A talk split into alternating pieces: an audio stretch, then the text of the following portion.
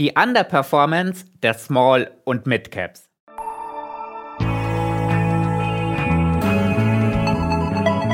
Hashtag Volatility, der Anlage-Podcast.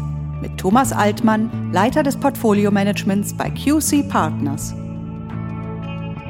Herzlich willkommen zu einer neuen Episode von Hashtag Volatility, dem Podcast über Kapitalmärkte, Geldanlagen und das aktuelle Börsengeschehen.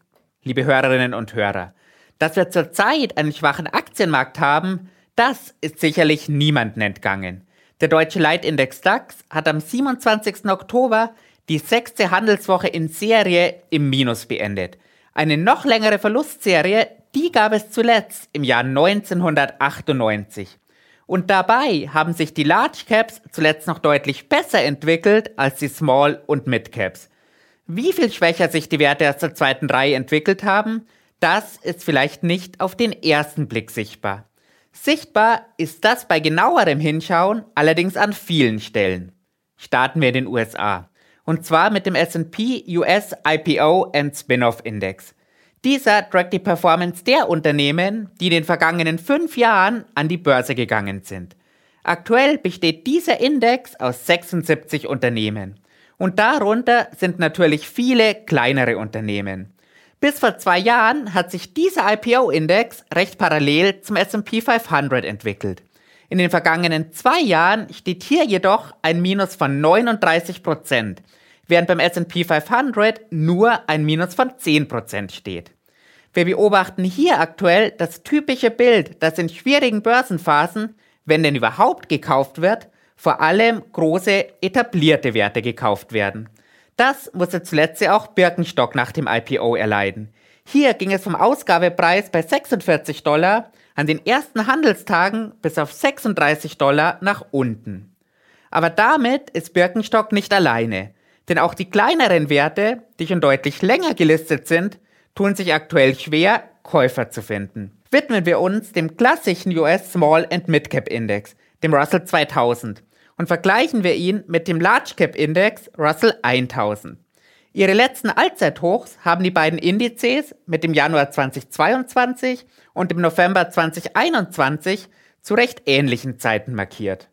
Am Freitag, dem 27. Oktober, hat der Russell 1000 15% unter dem Rekordhoch geschlossen, der Russell 2000 33% unter seiner Bestmarke auch hier sehen wir also eine deutliche Underperformance der Small- und Mid-Caps im Verhältnis zu den Large Caps. Interessant ist, was diese Underperformance mit den Bewertungen gemacht hat. Starten wir mit den Gewinnen. Stammhörerinnen und Hörer wissen, dass ich hier immer auf die Gewinne der vergangenen zwölf Monate schaue. Die Gewinne der Large Caps stehen noch immer fast auf ihrem Gewinnrekord aus diesem Jahr.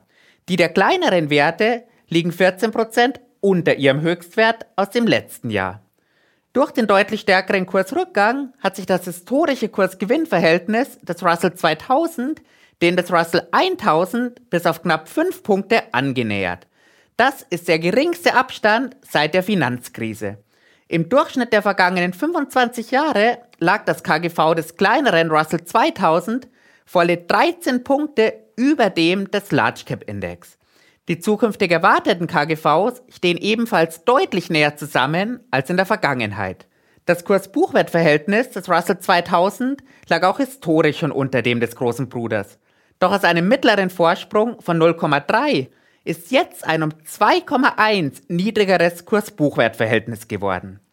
Genauso spannend ist der Blick auf die Dividendenrenditen. Erstmals seit dem Jahr 2001 liegt die Dividendenrendite des Small- und Mid-Cap-Index wieder über der des Large-Cap-Index. Schauen wir auf unseren Heimatmarkt. Und so anders ist das Bild hier nicht. Das letzte Allzeithoch des DAX liegt allerdings deutlich kürzer zurück. Es stammt aus dem Juli dieses Jahres. Und von diesem Allzeithoch weg hat der deutsche Leitindex bis zum 27. Oktober 11% verloren und befindet sich damit offiziell in einer Korrektur. Einen Bärenmarkt hätten wir nach Definition erst ab einem Minus von 20%. Das wäre bei einem DAX-Stand von 13.175 Punkten. Doch während wir auf Ebene der großen Werte noch diskutieren, ob der Bärenmarkt denn erreicht wird oder nicht, ist diese Frage bei den Werten der zweiten Reihe lange beantwortet. Das Allzeithoch des MDAX liegt etwas weiter zurück und stammt aus dem September 2021. Von da weg hat der Midcap-Index in der Spitze 40% verloren. Sie hören es raus. Der MDAX ist also im Bärenmarkt. Und das bereits seit eineinhalb Jahren. Schauen wir auch hier auf die Unternehmensgewinne. Und hier ist die Situation tatsächlich anders als in den USA. Durch den Gewinnrekord beim DAX und den gleichzeitig stärkeren Rückgang der MDAX-Gewinne ist die Schere beim historischen KGV noch weiter aufgegangen. Bei den Zukunftserwartungen sieht das aber schon wieder freundlicher aus. Bei den erwarteten KGVs ist der Abstand nicht viel höher als im Durchschnitt der vergangenen 25 Jahre. Kommen wir zu den Buchwerten. Im Durchschnitt der vergangenen 25 Jahre war der MDAX auch hier, wie schon bei den Gewinnen, teurer bewertet. Die Buchwerte der MDAX-Unternehmen sind zwar stärker zurückgekommen als die der DAX-Werte, aber, und jetzt kommt das große Aber, durch den starken Kursverfall des MDAX liegt das Kurs-Buchwert-Verhältnis des Nebenwerteindex jetzt leicht unter dem des großen Bruders. Vor der aktuellen Krise war das Kurs-Buchwert-Verhältnis des MDAX zuletzt während der Finanzkrise billiger als das des großen Bruders DAX. Noch auffallender ist das Kurs-Buchwert-Verhältnis bei den noch kleineren Titeln im S-DAX. Diese werden erstmals seit der Finanzkrise wieder unter ihren Buchwerten gehandelt. Historische Krisen wie die Finanzkrise sind ein gutes Stichwort. In diesen sind die kleineren Indizes in der Vergangenheit stets stärker gefallen. Sowohl in der Finanz- als auch in der Covid-Krise lag der Verlust des Russell 2000 über dem des Russell 1000. Dazu passt, dass die Volatilität der kleineren Brüder in fast allen Marktphasen höher ist als die des jeweils großen Bruders. Die Verlustphasen sind jetzt schon lange und sie werden wohl noch länger werden. Das aktuelle Kursniveau hat der Russell 2000 erstmals im ersten Halbjahr 2018 erreicht. Per Saldo haben Russell 2000 Anlegerinnen und Anleger also fünfeinhalb Jahre lang kein Geld verdient. Beim MDAX ist diese performancelose Durststrecke mit sechseinhalb Jahren sogar noch länger. Und das, obwohl der MDAX ein Performance-Index ist. Kommen wir zur entscheidenden Frage werden Anlegerinnen und Anleger langfristig für die höheren Drawdowns, die höheren Schwankungen und die überwiegend teureren Bewertungen belohnt? In der Vergangenheit hat der Russell 2000 seine Underperformance immer wieder aufgeholt.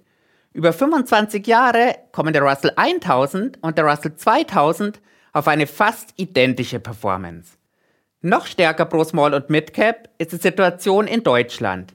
Hier hat sich der Nebenwerteindex MDAX langfristig ein gutes Stück besser entwickelt als der große Bruder DAX.